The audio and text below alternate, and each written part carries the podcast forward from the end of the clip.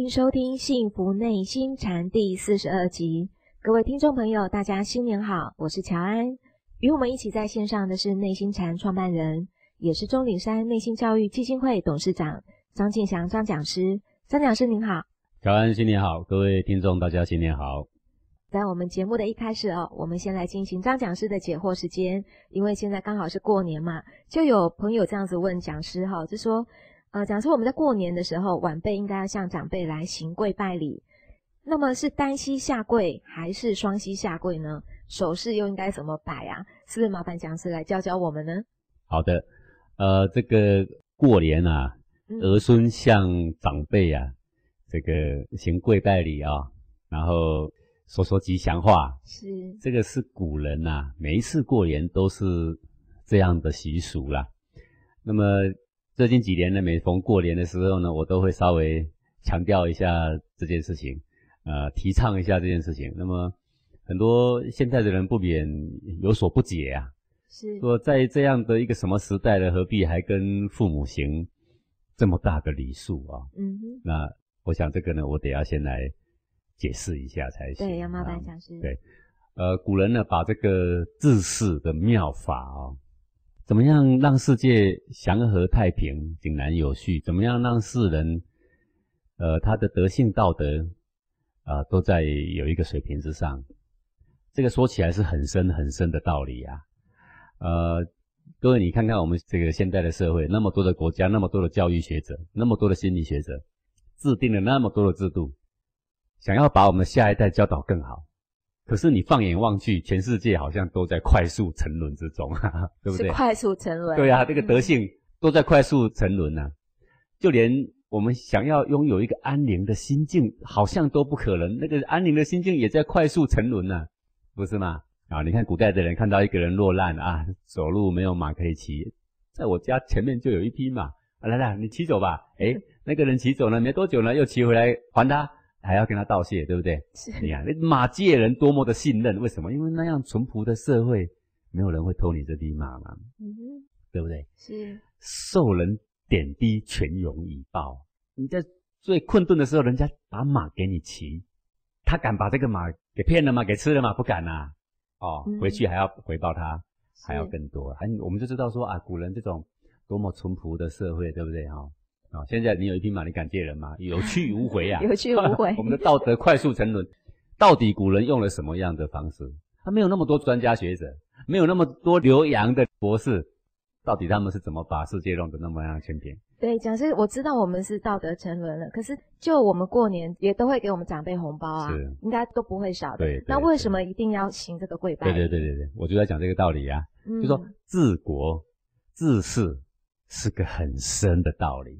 粗细为玄妙，在为理玄理之间是很深的道理。治国是为理玄理之间。对啊，是因为他做了一个什么事，而十年、百年后到底对百姓的心思是什么影响？哎，这是普通人看不到的事情嘛？是，对不对？就古人制定了一个礼，这个礼制定下去之后，他就要影响百年、千年，而且都是往好的方向。是。那一直到有了一些昏君上台之后，因为这些礼就阻碍着他的野心。所以历朝历代，只要国家快败亡的时候，这些礼都会被野心者给废了。嗯，一废了之后呢，不需要多久，几十年时间，他的整个人心，整个都要全部被改变了，就沉沦了。嗯，那等到呢，有德性的明君又上来，又开始建立，而且建立是慢慢建立，慢慢建立很困难嘛。然后到有野心的人上来之后，又觉得那些礼又又束缚着他的行为。又摧毁了，又赶快把它给摧毁。所以历朝历代以来，一直都有人崇尚古圣先贤，就有人开始批判古圣先贤，这个一直重演的事情。嗯，好，那我们现在就讲说，为什么我要提倡这个过年一个拜拜的事情？向我们的父母请安，行个大礼。古人并不是这样，每天都要向父母请安。请安要要跪拜礼吗？每天的请安跟大的礼节一定要区分开，礼就是不一样的时间办不同的事嘛。是，啊。那平常的请安跟过年的请安肯定是不一样，因为过年慎重很多嘛。啊，平常的问安跟父母的生日的问安也会不一样嘛。也不一样。对，跟九九重阳节的问安也不一样嘛。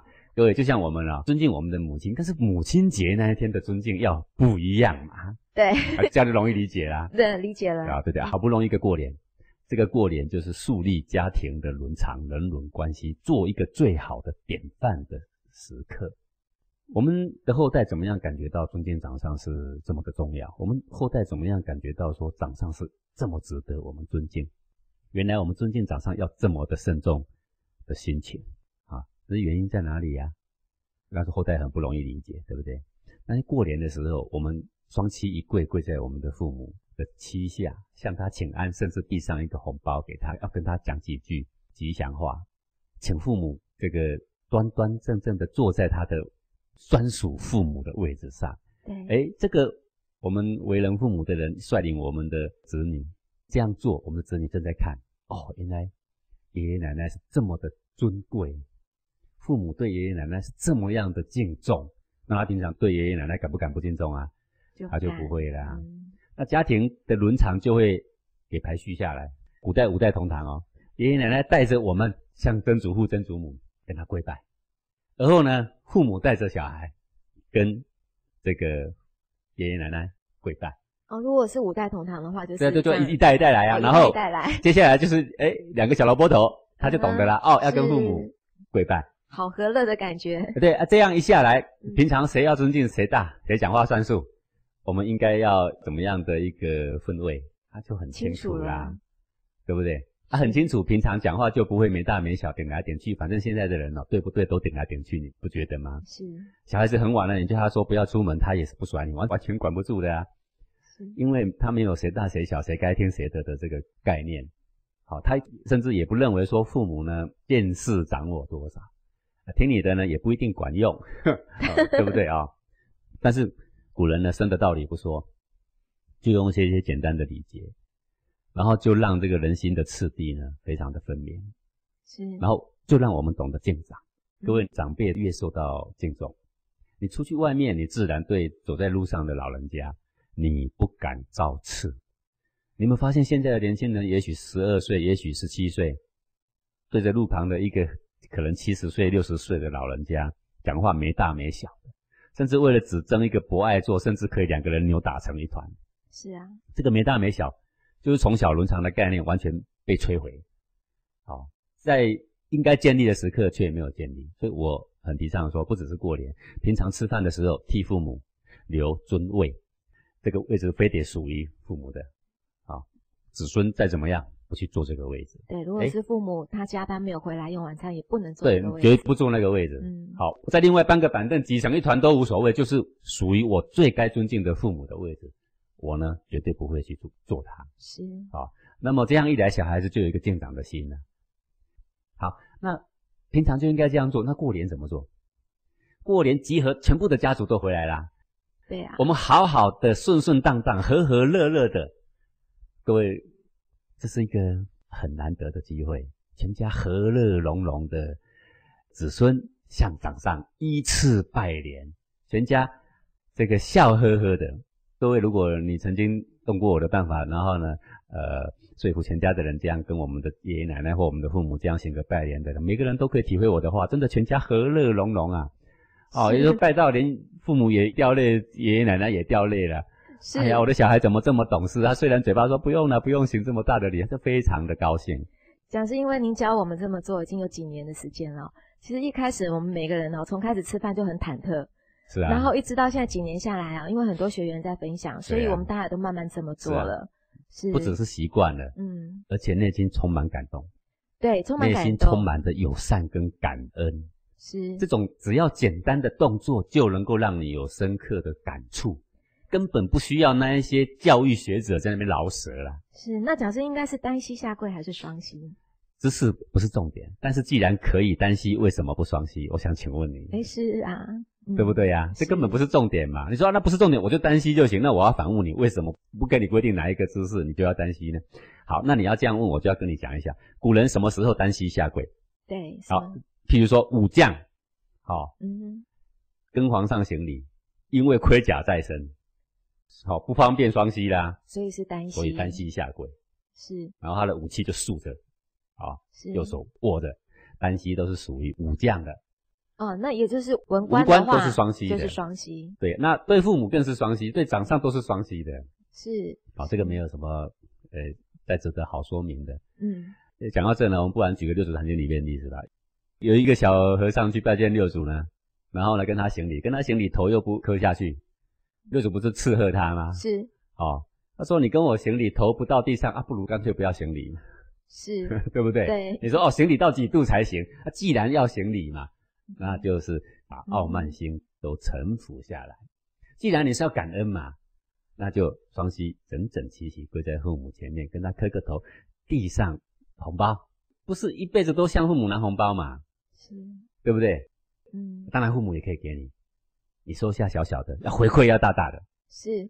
讲到这个哦，讲说我我想跟听众朋友分享一个，就是我们学员一个很好的朋友他的分享。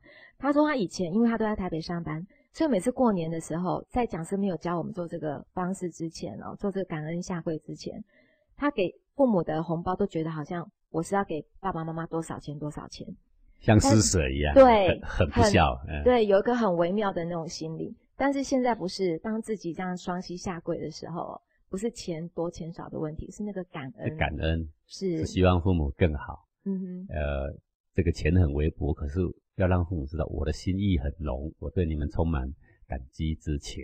对，父母拿到这个小小红包，即使是里面只有一百块，他也是感动莫名。哎呀，我的小孩子这么乖巧，我何德何能？我怎么这么的幸福？我能够有这样的小孩嗯，啊？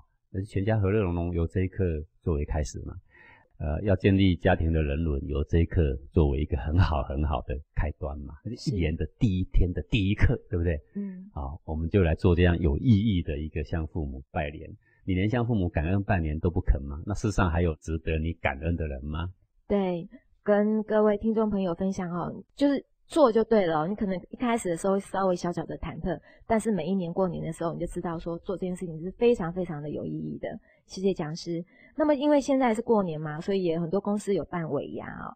那一位听众朋友他就这么问了，他说：“讲师啊，我们公司办尾牙抽奖之前啊，我总觉得我自己会中大奖，可是结果呢，却是别人抽走了，而且是平时很偷懒的同事抽到这个大奖哦。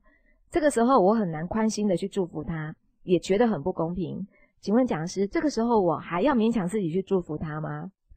诶，我我看我回答的应该不是在于这个重点了哈。这个抽奖本来是余兴啊，嗯哼，是促进大家的和乐的一个目的嘛。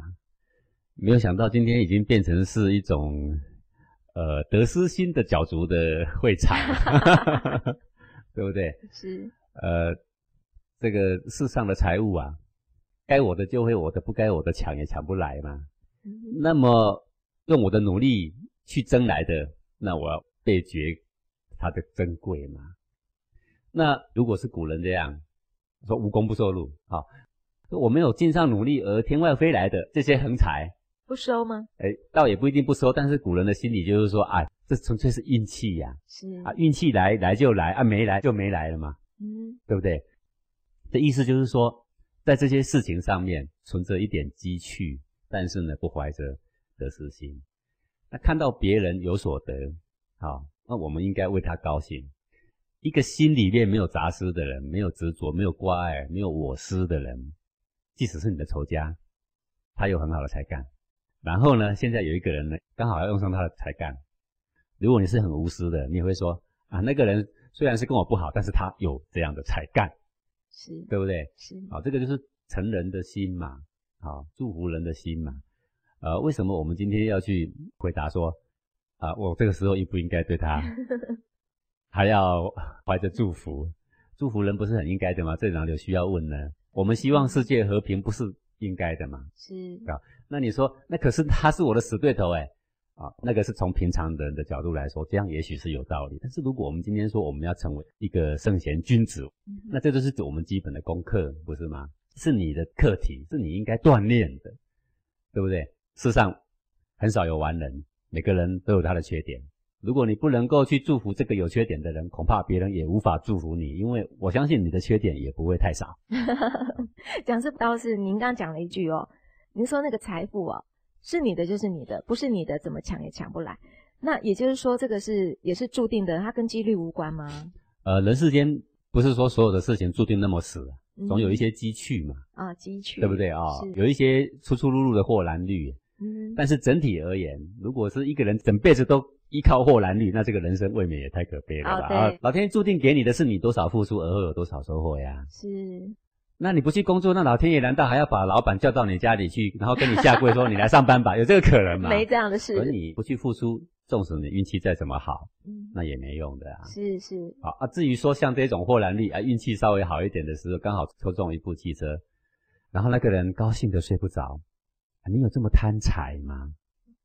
当然你可以高兴，但是这种意外之财，还倒不如我踏踏实实的去工作，而有了我应有的收获，那种安心嘛，对不对？是对社会更有意义嘛。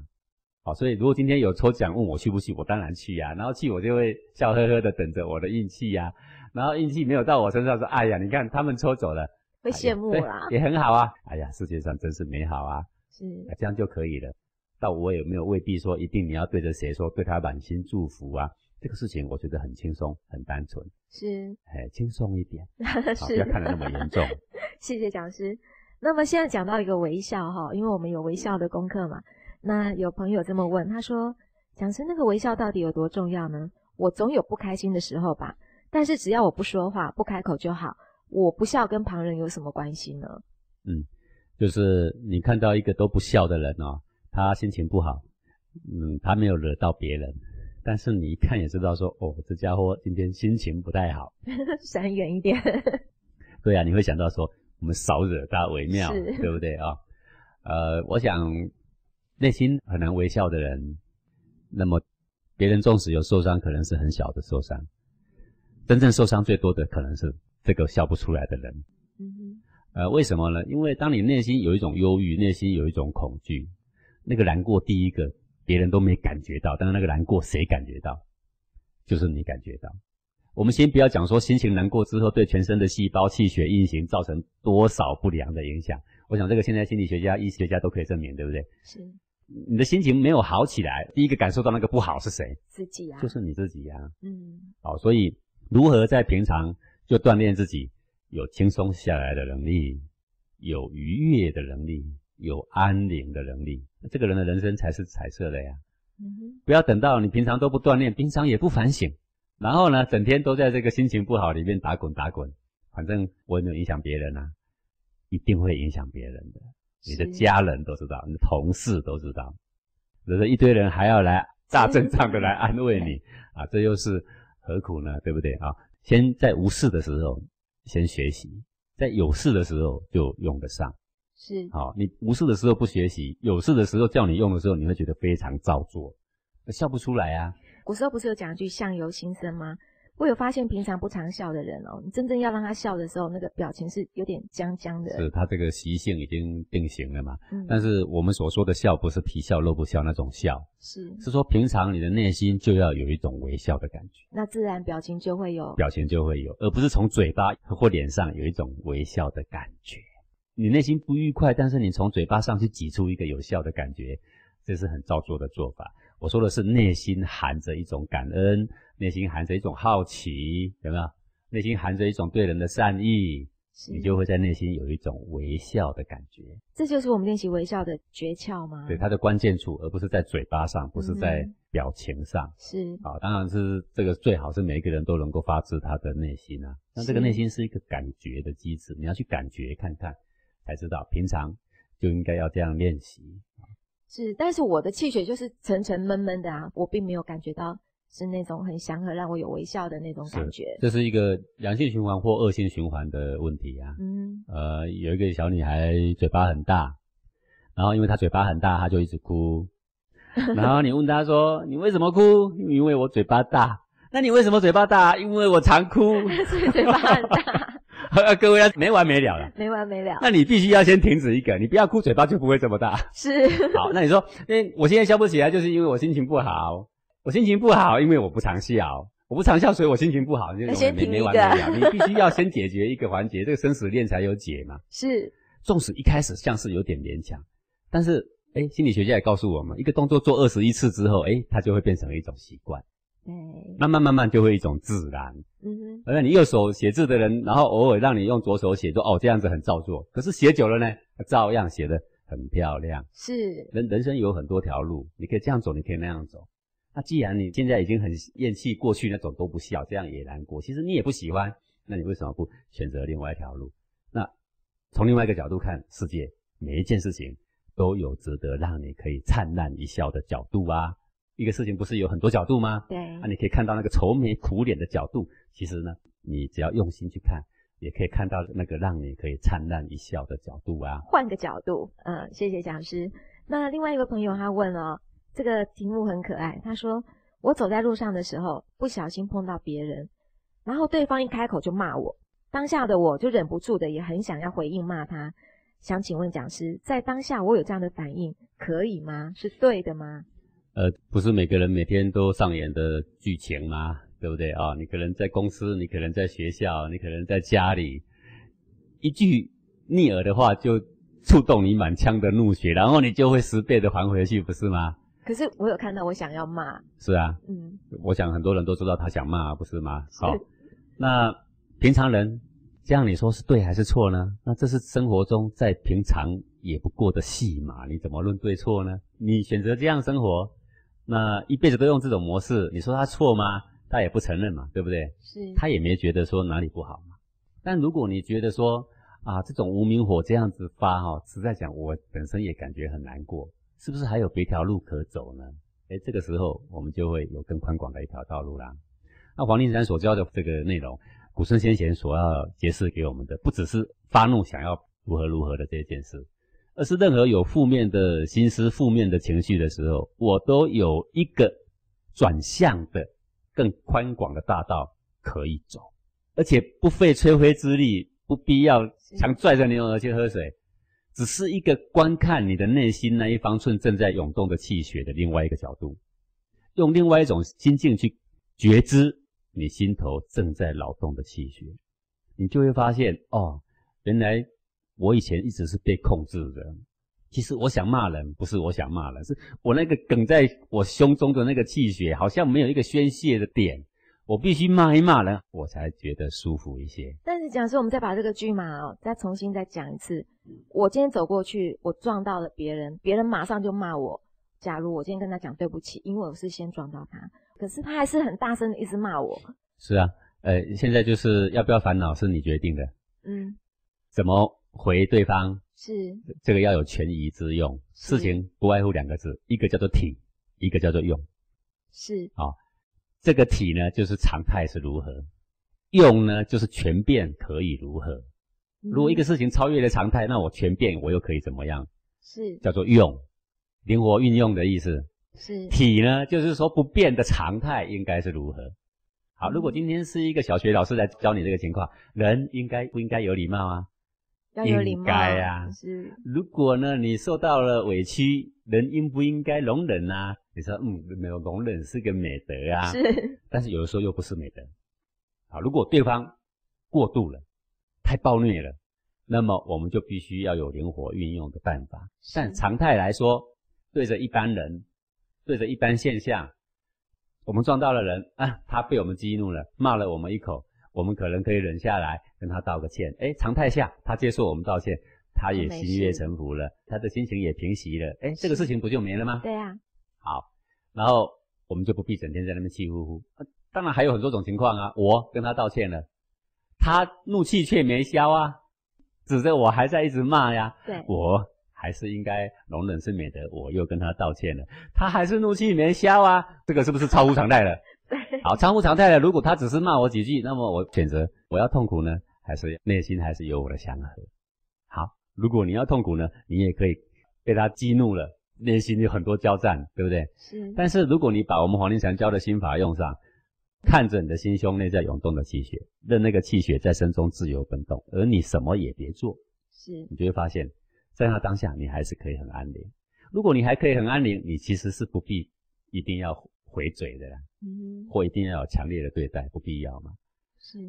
那么再换个角度看，如果那个人被我激怒了，我怎么回礼也不是，然后他动手要打我了，然后你还在那边回，那你就是被打死算了啊。然后那这个就用就应该上来，怒斥着他。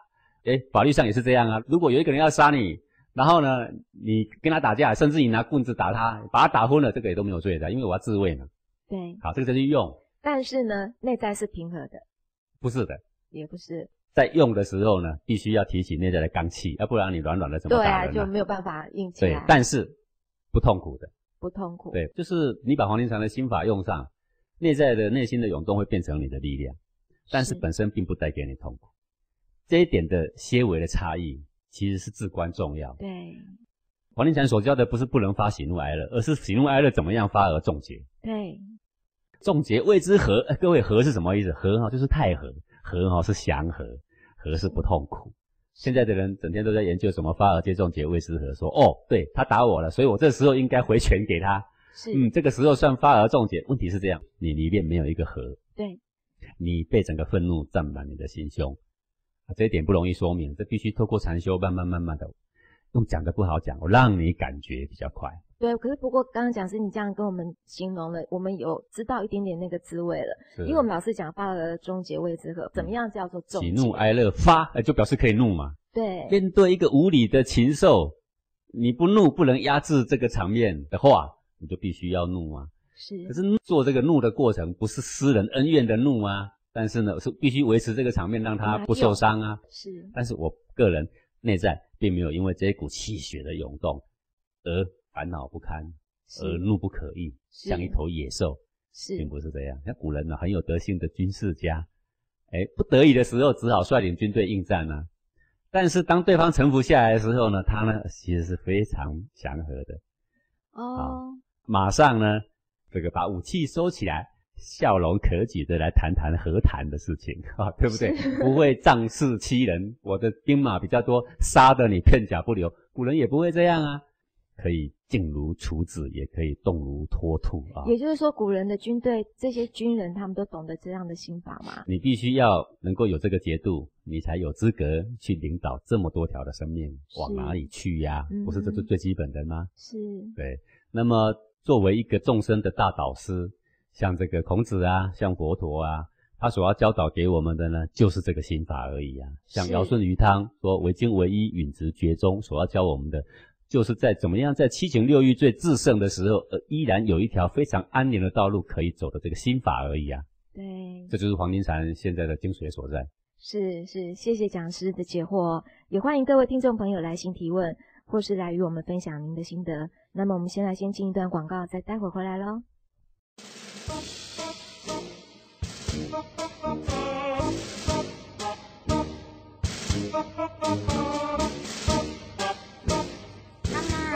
我想养一条毛毛虫，毛毛虫好可爱的，啊，毛毛虫有什么可爱？它长得一节一节的，软乎乎的，还有还有那种绿色的那种，最可爱了，多漂亮啊！哦，好吧，可是我不觉得哎，为什么？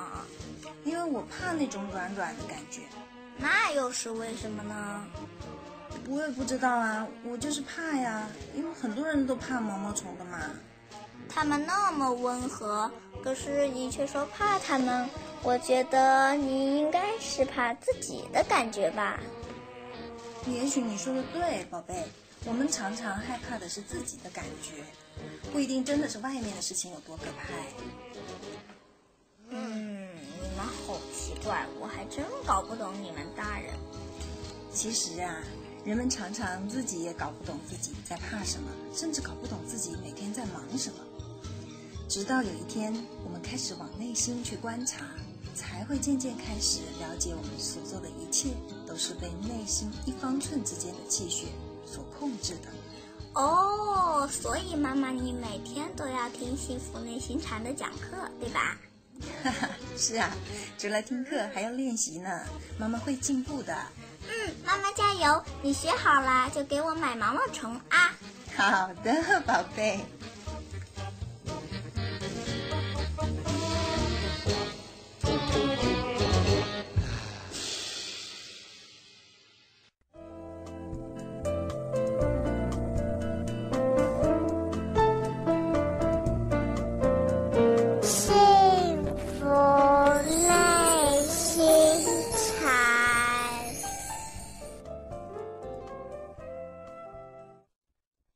回到幸福内心禅。在这一节的节目一开始，我们就要麻烦讲师来为大家说一段精彩的公案。好的，呃，我来先讲一小段的这个公案啊。是，那么有人因这一小段的公案而得到了开悟，得到了证悟啊。对对对，那我先把这个赵州看婆子的公案呢，先说明一下啊。是，就有一个僧人呢，他去游这个五台山，然后在途中呢，因为要问路嘛，就问了一个老婆子。他说：“这个台山路要从哪去呢？啊，怎么走呢？这样，然后呢，那个老婆子说：就这样直直的去呀，直直的走，哎，就直直的去。是。然后那个和尚呢，一听要直直的去啊，就赶快往他指的方向就去啦。走走走，走没几步路，老婆子在后面就说了：说哎，好个和尚，就这么直直去了。嗯，哎，哎，这个话就是有一点惋惜的意思耶。是啊，好。”意思就是说，怎么这个和尚我叫他直直的去，他就直直的去了呢？他想也没想嘛。哦。好。然后呢，这个和尚就把他碰到的这个老婆子的事情啊，就回去告诉了赵州和尚。那个和尚问说：“那老婆子讲这什么意思啊？”赵州和尚说：“我也不晓得，我改天呢有机会我再会会他。”这个第二天，赵州和尚啊又去问那个老婆子啊，说：“这个台山的路怎么走啊？”哦。那个老婆子说：“就这么直直的去呀，一样这么啊，就直直的去。赵州和尚就照他的方向就开始往那个方向走啦。那个走没几步路，他又在背后说：‘哎呀，好个和尚啊，就这么直直的去呀。’有点惋惜。他那个口气就是：‘哎呀，怎么这个认头认脑的和尚啊？叫你直直，叫你直直的，你就直直的而已嘛，对不对？是不转个弯嘛？好，就这么直直的去嘛。’然后这个赵州和尚，诶，啊，就了解了老太婆所要讲的意思，他就回到他的寺院，就跟那个问问题的小和尚说：“这老婆子啊，就是为了度化你啊，才这么说的。”哦，啊，度化你才这么说，啊，这个公案就到这里结束了啊，结束了。到底度化他什么呢？不晓得。那这个公案就流传、流传、流传，流传到后来呢，有一个叫智慧禅师。智慧禅师呢，是这个大隋。严净禅师的徒弟，好，那智慧禅师呢？他从小呢，他的父亲一辈就是在打石头的，所以这个智慧禅师呢也很会打石头。是。那么有一天，他们的寺庙里面在修建，需要石材啊，所以大隋禅师呢就叫这个智慧禅师到悬崖上去打石材啊，拿回来用。然后这个智慧禅师呢，他很会诵这个《法华经》，想说打石头嘛，没事嘛，哎呀，练经可以超生了死啊。他就一直打呀，一直练，一直打呀，一直练，诵念《法华经》。这个智慧禅师自视的不多了，但是他很奇怪，记忆力并非常人。听过人家跟他讲过《法华经》，他竟然就背下来了。哦，这个聪明绝顶啊！那非常非常的精进用功，每敲一锤呢，就练一句《法华经》；每敲一锤呢，练一句。哎呀，这个练《法华经》有无比无比的功德嘛！各位练过《法华经》都知道，里面会告诉你诵念有多少多少功德啊。这样子。然后呢，他的。手不离凿，嘴巴呢也不离法华经。那工作八小时呢，等于练了八小时的经；工作了十天，就练了十天的经。哦，这个功德可不得了！如果按照人家说，练经多少遍多少遍就要往生西方，我看他往生西方是很快了。有一天，大学禅师就去探视他打石头啊，看他那样子一直打一直打，然后一直念一直念一直念一直念。然后呢，大学禅师告诉这个智慧禅师，他跟他说：“你今天这样叩叩叩这样一直敲。”明天这样敲敲敲，一直敲；今天这样喃喃不住，一直念；明天也喃喃不住，一直念。我问你呀，等到生死来到的时候，你怎么办呢？哎，哎，什么？啊你在说什么？啊念经不就是为了了生死吗？这也难的意思就是说，打石头功德也没什么了不起啦，念经功德也没什么了不起啦。究竟问你，生死来的时候跟解脱生死有关的事情，你做好准备了没嘛？嗯。你不要精炼很多石头，也打很多寺院，也盖得不错，但是跟超脱生死的事却没有做好任何准备嘛？啊，然后呢，这个智慧禅师一听，哦，非常惊讶啊，不是这样，一直打，一直念经，一直吃苦，一直精进，只要听师傅的话啊，对，然后呢，盖讲堂不是很大功德吗？只要我照这样一直做，一直盖，不是可以超生了死了吗？对啊，你怎么问我那天怎么办呢？他惊愕的时候，他就放下他的锤子啊，是不是不要锤了？他，向大水禅师礼拜，然后说。那请大水禅师，您为我开讲究竟的法门吧。好，这究竟的法门还没说。大水禅师呢，把他带回到他的这个禅房，然后暂时叫他说放下诵经，先不要练了，好，给他一篇文章，说你这篇好好看，有助于你开悟。他给他看的就是什么呢？赵州看婆子的公案，直直去的这一个公案、哎，对对，跟刚刚我讲的这个公案，他给这个智慧禅师说：“你这一篇公案，你好好体会体会，哦，你就明了我为什么跟你讲说，你今天扣扣扣，明天扣扣扣，今天喃喃不住的练，明天喃喃不住的练，生死来的时候你怎么办呢？啊，哎，我不懂，师傅，你给我开示究竟法门是什么？来，这一篇公案。”你拿去读一读，啊，就这样读啊读啊读啊读了好久好久啊，开悟了吗？啊，这不是还没嘛，一直研究这个公案呐。婆子婆子，舞台的路怎么走？直直的去，一直直的去就说，哎呀，好个和尚啊，叫你直直的去，你果真直直的去呀，口气中充满惋惜呀。哦，他一直都没有开悟，到底在说什么呢？然后这样很久很久之后，有一天啊，他打石头一直打嘛，以前在练经，现在就旁边放着照做看婆子。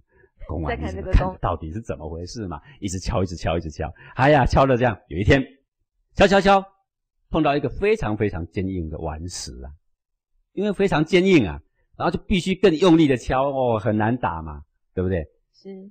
然后呢，非常用力的一锤锤下去的时候啊，哇，那个锤子跟石头斩进去的那一刹那，竟然蹦出一个强烈的火星啊！好，火光啪一下闪在他的眼前呐。这一刹那之间呢，啊，公安就这样写：智慧禅师忽然开悟，开悟了，又开悟了，又开悟了。那一刹那，那个火星，对，就一刹那火星，就是平常打的时候没火星，因为石头不很硬，然后打了好久好久了，过了多少的岁月了，都想不出这个赵州看婆子到底是怎么回事啊？是哦，然后呢，打到软的石头已经打完了，哎，后面有一片硬石头准备渡它啊。硬石头一直打一打，打到非得很用力才有办法把它凿下一小块，太用力了就出火星了。那一刹那，他吓了一跳，开悟了啊！又是一个吓一跳，又是一个吓一跳。开悟了。所以讲说这样听来，应该是说那个直直去跟那个一刹那的火星是有连结的吗？不是，就说经典一定会告诉你，念经是很重要的，是因为他不这样写，你不练呐。嗯。譬如说《金刚经》，他会告诉你说，诵读《金刚经》，甚至只是四句偈，会有多少多少功德，甚至是你八宝布施所不能及呀，算术譬喻所不能及，几千亿分之一都不如啊，你知道吗？对。好，那就是诵《金刚经》功德大不大？大，很大啊！如果是这样大的话，那《金刚经》就写说你诵念功德很大，第一章、第二章诵念功德也很大，第二章、第三章功德也很大，这样就好了呀，对不对啊？是。那为什么还要写很多不同的？就是这是一个夹心饼干，是佛陀的。策略，什么策略？我不告诉你功德很大，你是不会读的。嗯哼。当你读的时候，我把我必须讲的道理，像夹心饼干夹在里面。哦，是。你一开始可能是为了贪得功德，所以你不断的读经。但是你读读久了，精读千遍，理自明嘛。你听过这个话？嗯哼。读读读，才发现说，哦，原来他所说的里面还有个心法呢，一个慈心的办法。原来看事情是怎样的角度？原来看我们的本性是什么样的角度？《法华经》里面没有吗？一样啊，他也告诉你，如果你读完《妙法莲华经》，如何如何功德多大？问题是，《妙法莲华经》不是只有这一句读经功德大而已呢？里面很多内容呢。这个内容才是夹心饼干要你吃的。各位，你喂过小孩子吃药吗？小孩子叫他吃苦的药，他是不吃的呀。配个糖，他就吃了。是。各位，我们东岭山上养狗啊。狗有时候会生病，对不对？你拿一颗药给它，它是不吃的，它吃进去给吐出来，对不对？是。怎么样让它不知不觉吃下去？你知道吗？去买个外面两片吐司，吐一点香香的东西，把药丸夹在里面，叫它很高兴跑过来的时候丢给他，飞起来一下就接住了呢啊，就把它吞下去，它根本连咬都没有咬。是。但是它的病会不会好啊？会啊。会好啦。那么佛陀就是要用。念经功德无比无比的大，就是等于我的吐司啦。它里面要治疗你的心病的药，就是里面的经文呐。那你在念念念念念过程，一开始是为了功德，可是念久了，竟然把里面的经文的意义理给搞懂了呀。原来我的本心怎样？原来我的本性怎样嘛？对不对？也懂啦。懂了，好。所以要引渡一个人，凡夫俗子总是这样嘛，短视尽力。对，就像你跟他讲说，哦，我的心理心法在哪呀？啊，这样听不懂啊。是，你跟他讲说，哎呀，就在《金刚经》里面。结果这个人真的误以为《金刚经》就是我的本心本性。嗯哼，他不断的练，不断的练，然后他以为真的以为他多少功德，然后他就忘了《金刚经》里面告诉他什么，告诉他说，首先你第一步走走走走几步，然后碰到了什么东西，然后右转右转走几步，然后又碰到什么东西，你可以左转。哎，它是一个内心的地图哎，结果你忘了这个，你以为我这样一直念一直念哦。这个有一部经写说要去高雄，就是先从哪里走走到哪里，然后再怎么转转转转转转转转，然后转到高雄。路线图。然后对，然后这一部经的一开始就告诉你，当你练完了百遍的时候，你已经到高雄了。是是是。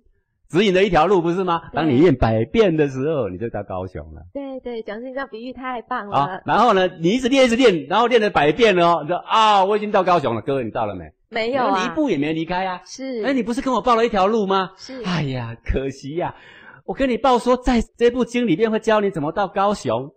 首先第一页说练了一百遍都知道高雄，但是你练一百遍，你竟然没有发现，他说第一步先下中岭山，到新店捷运站。是。第二步从捷运坐车到台北车站，第三步台北车站出来左拐右拐之后，然后有一个什么样的汽车？进入火车站，对不对？是。啊，你已经忘了这些内容，你一直念着念念这些内容，然后练了百遍，说我已经到高雄了。你到了没？没有。哎呀，太可惜了吧？是。哎，赵州看婆子，这个婆子就是这个意思。嗯。哎，五台山的路怎么走啊？哎，就这么直直走。当他开始直直走的时候，说：“哎呀，好一个和尚啊，怎么教你直直走，你就只会直直走呢？”嗯。对吧？各位，你如果问我说。讲师啊，新店到宜兰怎么走啊？我说这北一路直直走就到了。各位，北一路要不要转弯？要转弯。九弯十八拐，出了名的弯。所谓直直走，就是照着路的弯度一直走。是。所谓练经有功德，是照着经义的指引，所以才叫做有功德，而不是练着文字喃喃自诵，练了几年有什么功德？懂了，对不对啊？原来有一条路啊，你说哎。这个师傅啊，怎么如何是我本心本性？哎，你的本性在《金刚经》里。哎，结果《金刚经》一翻开，哦，练多少遍有多少功德，一直念，一直念，一直念。然后呢，那个老婆就说：“哎呀，怎么抱你一条路直直的去，啊，你就会只会直直的去。你应该要研究说，不论怎么绕，怎么绕，不论一会往东，一会往西，但是终究我要到达我那个目标，在那里永远是不能变的。是，这就是不能法执嘛，对不对？”好，所以呢，他就是在打那个很硬的石头的那个火花。这个大隋禅师不是叫智回去参悟参悟赵州看婆子吗？是。他的意思就是说，你呀，你以为练法华经多少功德？我叫你打石头呢，你就一直说，哎，打石头本身很多功德，练法华经更是更多的功德。你已经忘了你的性命怎么了啊？你不知道解脱烦恼的心法在哪里呀？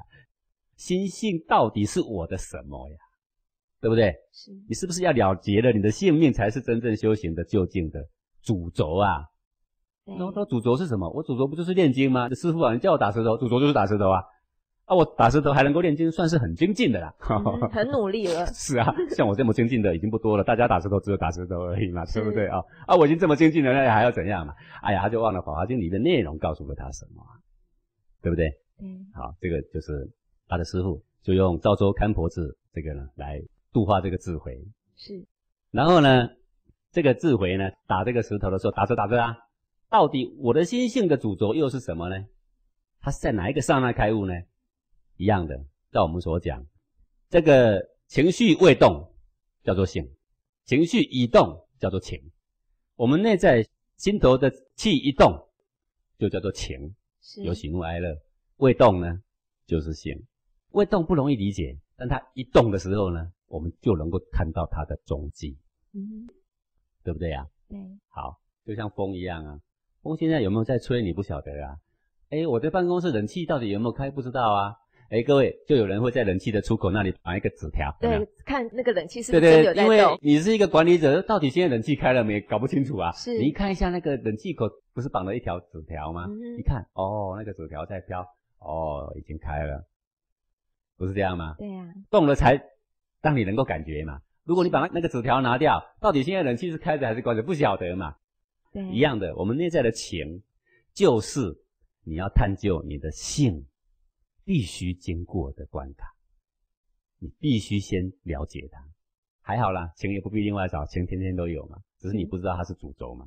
那一个修行人修很久之后，就发现他的情绪非常稳定，他很少有情嘛，所以忽然在敲敲敲敲到一个刹那，那个火花竟然蹦开的时候，里面一震啊，情又动了，情一动，哎呀，刚刚气动了，结果呢，同一刹那我的心也动了，原来气跟心是不可分的呀。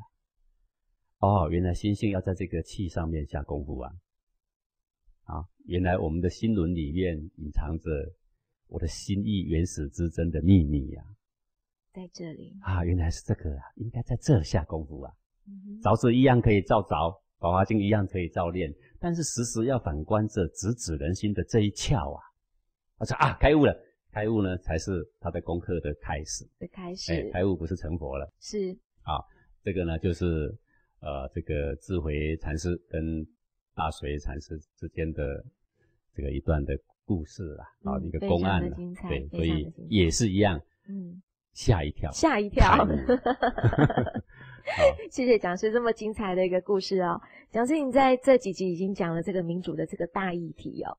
那不知道讲师您今天是不是还有要为这个呃民主这个议题来做一些补充的呃，是的，我们主轴呢就是讲人生的幸福，对，反正人生的幸福横亘在我们面前，有很多观念上的阻碍，而造成一个不幸福的潜在的因素，我们就必须一一的说明跟铲除。是对这个呃五花八门的世界，我们要有一个更客观、更宏观的了解，这样对我们人生的幸福啊才有把握。嗯那很多同学可能听听听听到上一集，他说讲师啊，嗯似乎你好像对民主很多批判，是不是你在提倡专制了？认为专制比较好。我告诉你，我连民主都不屑，我会去看得起专制吗？嗯哎，你这是什么意思啊？你连民主都看不起，你不是等于是提倡专制了吗？那又不专制又不民主，那怎那不么办？是这个意思。有一个这个女孩子要出嫁了，是她的爸爸跟她讲说，嫁到你的夫家，随顺着你们的公婆的意思，随众作物就是啦，是千万不要做善事。啊不要做哦善事不要哦做善事。她女儿一听惊呆了，爸爸从小到大不都是告诉我要行善吗？对呀、怎么叫我不要做善事呢？那那难道你要叫我做恶事不成吗？爸爸，我要要出嫁了，你怎么教女儿这样呢？怎么回事啊？是他爸爸说话了，他爸笑笑的说：“善事都叫你别干了，那还会叫你做恶事吗？嗯哎，这什么意思啊？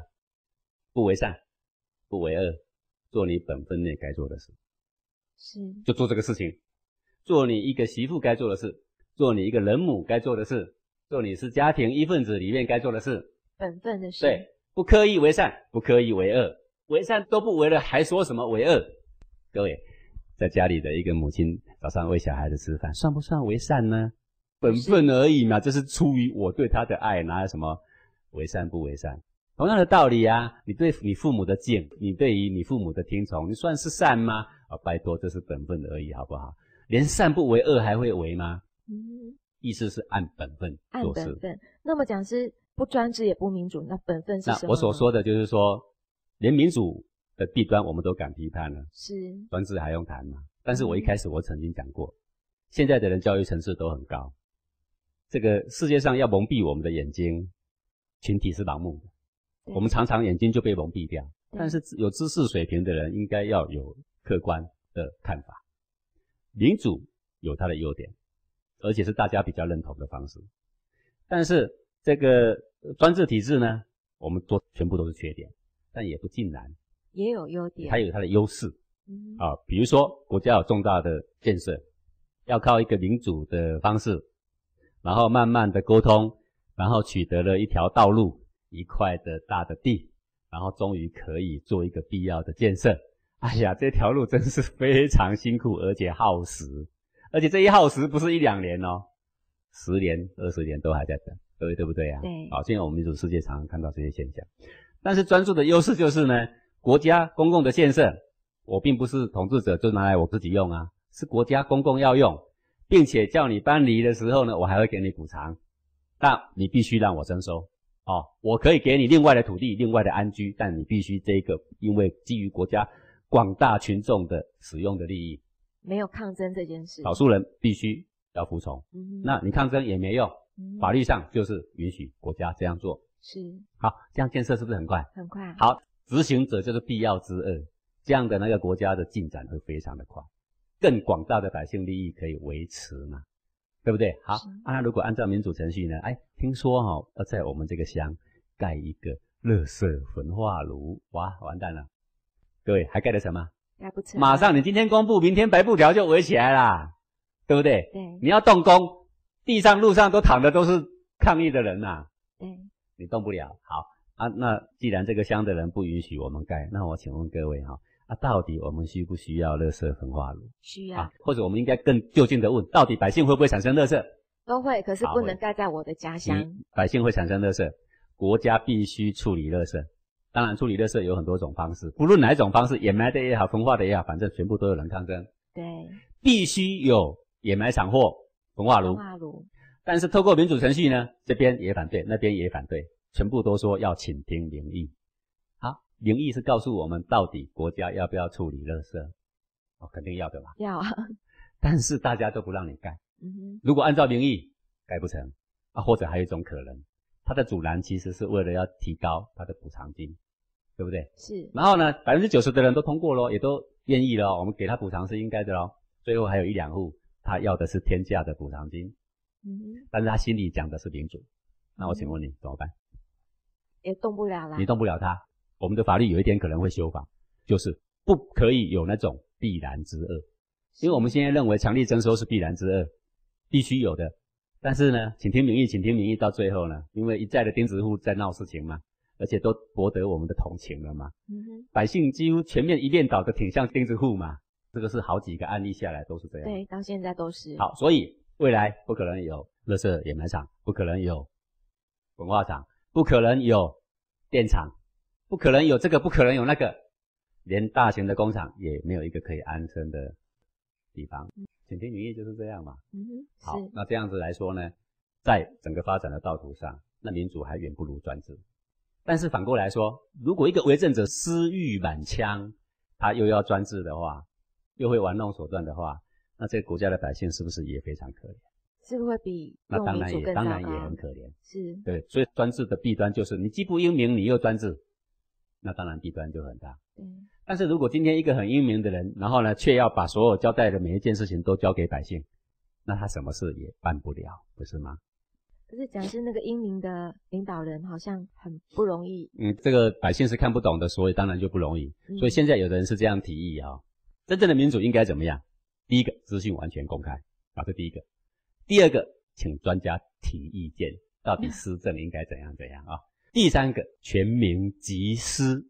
哎，什么事情我们都经过这三个程序。第一个，你资讯公开；第二个，由专家先提意见，提完意见之后，第三个，全民来集思。好，你这样听起来很民主哦，很民主哦，好像很民主这个前途好像很光明，又有专家好，OK。那我请问你，专家有没有党派？有有啊。到底这个专家支持蓝党还支持绿党？哎，这两个专家说出来的话都不一样，不一样他们都叫做专家，对不对？好，资讯公开，这说起来很容易啊。那我请问你啊，这个国家的军事机密可不可以公开？不行公开，呃，不公开你就说不民主啊！你要彻底民主，你就给我公开，因为我是主人啊，你为什么不能让我知道呢？好，但是国家机密如果给你知道呢，那敌人对你了若指掌，那你要这个军队还干嘛？对呀、对不对？嗯，你就必须承认，虽然百姓是主人，但是有很多东西百姓不能知道，但是百姓不能理解。既然我是主人，为什么你不能让我知道？你让我知道嘛？啊，我知道，我不要跟敌人讲就好了，不可能达成的目标嘛。百姓知道，就是等于敌人全部都知道，都知道，对不对？嗯，所以说资讯公开某一部分当然可以，某一部分呢，它却又是不可能。专家提议呢，到底他是蓝党的专家还是绿党的专家？也不知道，啊，他还是打着无党无派的专家的名义，其实是支持蓝党还是绿党？都不晓得。然后？呢？还是说这个专家刚好乐色焚化炉要盖在他家附近啊？这个专家讲话又会讲什么话？嗯啊，更有意思的是说，怎么叫全民集思啊？对啊，各位，现在到底要不要盖焚化厂？好，大家就全民集思啊！哦，要要要要啊，大家都都要嘛啊。然后盖焚化厂要不要钱要啊，然后全民应该加税多少？啊，不要不要不要不要不要！但是到底要不要树理文化厂嘛？全民都要要要要要要，对不对？好，那然后已经要了，然后呢？啊，钱不要从我口袋拿就可以了，管理从哪里拿？削减军事费用也可以，削减教育费用也可以，就是不要拿我拿钱。然后削减教育费用呢，我们就请学子来开会，请教育专家来开会，要不要削减呢？不要不要不要不要，对不对？好，最后说，啊，已经搞了十年了，我们终于可以盖了哈。那么我们要盖在内湖。应该要倾听内湖地区的百姓的声音啊！哇，这下更糟糕了。动不了了，拿石头、拿砖块就砸你，躺在路上来砸你，绝食抗议来堵你，对不对？更动乱然。后指着总统一直骂，当时选你，为什么你背叛我们？对不对？各位，这些戏码不必我说，我们看的已经太熟悉了。全部交给百姓，叫做所谓直接真正的民主。我告诉你，叫做直接真正的乱，对群龙无首。对，交给百姓去决议什么事情，我告诉你，只有一件事情是达成共识，就是发放红利。是我们明天呢，我们要来发放什么什么什么红利，大家来表决，全数都会通过。告诉你说要用这么多钱，钱从哪里来？我们不得已，我们必须要征一点点的税，全部都不会通过。我们告诉你说明天油价要调一毛钱，全部都不会通过。我们说电费要调整一毛钱，全部都不会通过。我们说我们要不要用电？我们说要。是，讲是所以人都是自私的吗？至少大部分的百姓，包括我，有良知的嗯，在人力金字塔上是少部分顶尖的那一小区块。是有远见的是里面的更小区块，有良心不一定有远见呢。是啊，要有良心又有眼见，是很小很小一个金字塔顶端那一小段，那一小段要来跟下面的全部私欲满腔的来投票啊！你不觉得我们把国家的前途交代给谁了呢？嗯，这个时候如果有一个英明的人，不如让他专政。但是你又会说，那我怎么知道他英明？哎，对，问题就在这，你不知道他英明还是不英明，所以我们选领袖的时候的乱投一通，不是吗？对呀、投完再来骂，投完再来后悔。对呀、投完了啊，还不臣服哦。照理讲，民主是不是投完要臣服下来对？每一件事都要跟他唱反调。到底我们的国家的前途在哪里？对呀、这该怎么办呢？不是支持专制，而是嗯告诉你，民主有非常明白的缺失。是，该怎么办呢？我们感谢讲师今天的空中讲授哦，也感谢各位听众朋友的收听。我们下星期同一时间再来听张讲师来告诉我们怎么办喽，拜拜。我们我们我都没讲吗？那没戏，那没戏。张志凯，你讲我清楚。我我我你们我来这种。每天打开电视报纸，报的全是那些负面新闻，真是乱了。最近啊，油价、电价持续在涨，真不晓得那些政治人物有没有真正关心我们这些小老百姓的生活啊？老公，你现在在生气吗？我当然生气啊！太好了，太好了，这真是一个好机会啊！什么好机会啊？就是宽两秒四步骤的练习啊。什么啊？一，感觉心情来了，你现在是什么样的心情啊？生气啊！二，用手触摸内心。嗯。三，放任能量自由。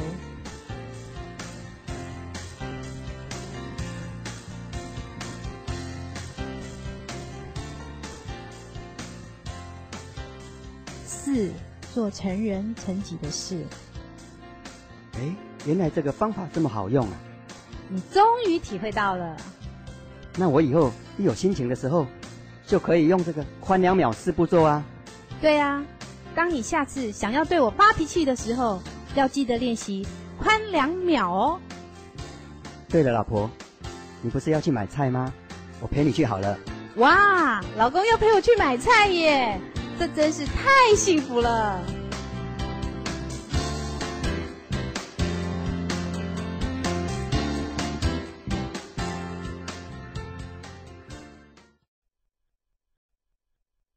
本期节目播放完毕，支持本电台，请在荔枝 FM 订阅收听。